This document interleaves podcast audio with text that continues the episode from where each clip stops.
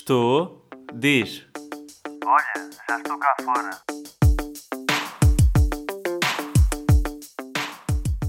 Então, pessoal, como é que vocês estão? Estão bem dispostos? Não estão? Bem, eu hoje estou a sentir-me um pouco cansado. E porquê? Já estou a gravar isto de noite e as pessoas de noite ficam um pouco mais cansadas, pelo menos eu. Isto para dizer o quê? Que eu sou uma pessoa que tenho muitos pensamentos ao mesmo tempo.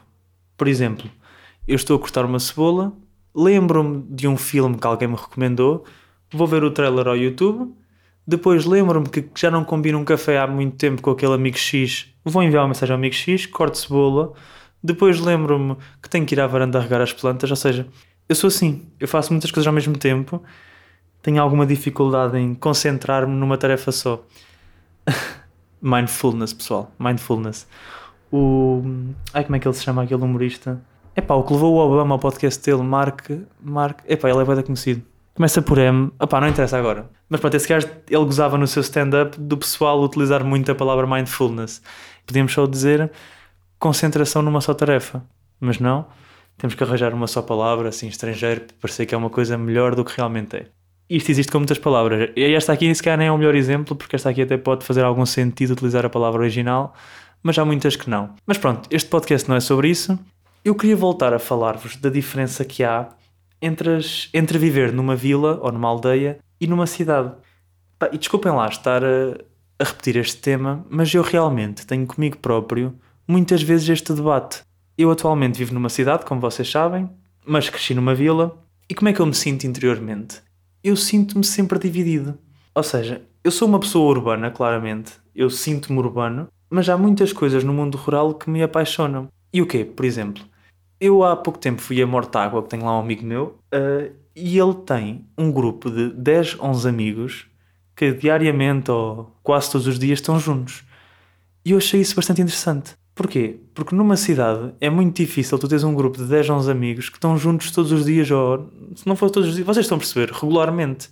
Ainda por cima eu, que sou uma pessoa que tenho. Eu não tenho um grupo fixo de amigos. Eu tenho um grupo ali, um grupo acolá, um amigo ali, uma amiga acolá. Ou seja, não sei se isto também é um problema meu e não propriamente de eu viver numa cidade, mas eu associo isto a viver numa cidade porque foi uma coisa que a cidade me trouxe a mim. E pronto, e no fundo é isto. Eu gosto da cidade e sei que quero viver na cidade durante muitos anos, mas eu sei que é um relógio.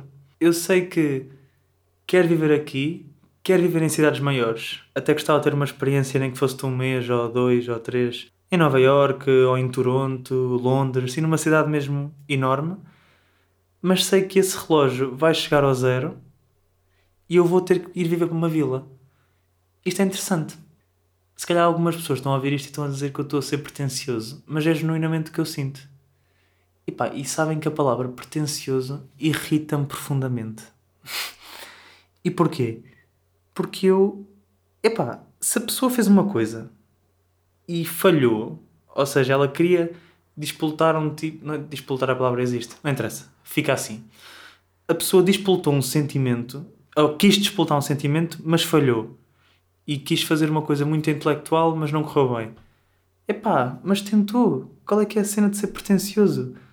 Assim, as pessoas nunca faziam nada. Ela falhou, falhou, não interessa. O que é que isso interessa? Porque é que eu, no meu podcast, volta e meia, fico com este ar de gajo motivador ou a dar lições de moral. é que depois eu fico a pensar nestas merdas. A vida é assim. Porque a vida não pode ser negativa, a vida tem que ser sempre positiva, só assim é que nós conseguimos vencer a vida. Epá, não sei porquê. Não sei.